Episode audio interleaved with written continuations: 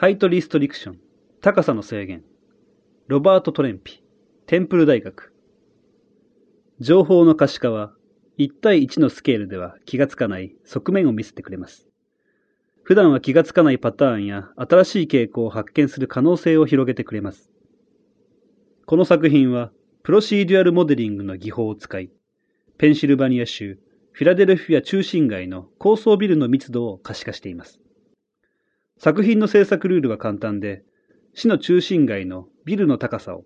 プロシーデュアルモデリングで処理し、その結果を画像にしています。もっとアナログ的な手法も可能ですが、ここではライノセラスのプラグイン、グラスホッパーを使用してデータを可視化しています。